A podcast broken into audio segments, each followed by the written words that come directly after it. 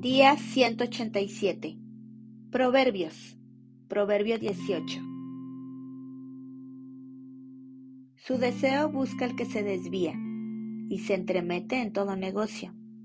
No toma placer el necio en la inteligencia, sino en que su corazón se descubra.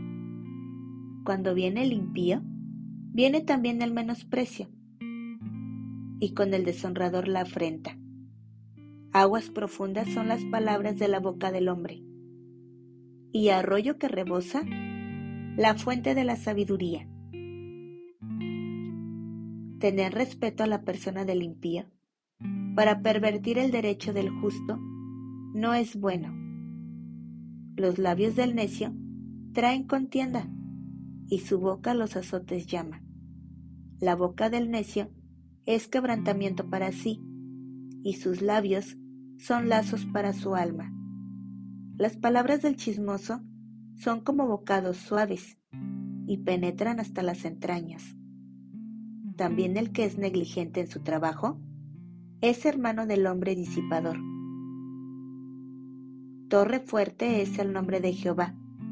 A él correrá el justo y será levantado. Las riquezas del rico son su ciudad fortificada y como un muro alto en su imaginación. Antes del quebrantamiento se eleva el corazón del hombre, y antes de la honra es el abatimiento. Al que responde palabra antes de oír, le es fatuidad y oprobio. El ánimo del hombre soportará su enfermedad, mas ¿quién soportará al ánimo angustiado?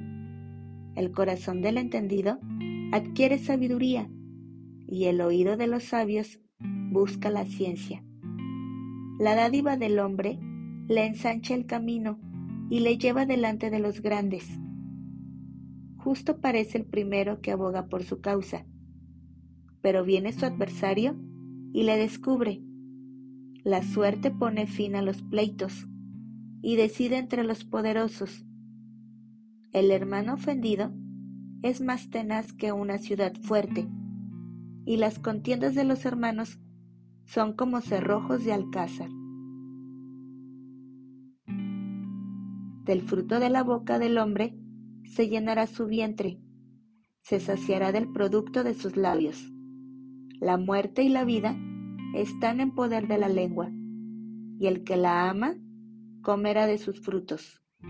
El que haya esposa, halla el bien y alcanza la benevolencia de Jehová. El pobre habla con ruegos, mas el rico responde durezas.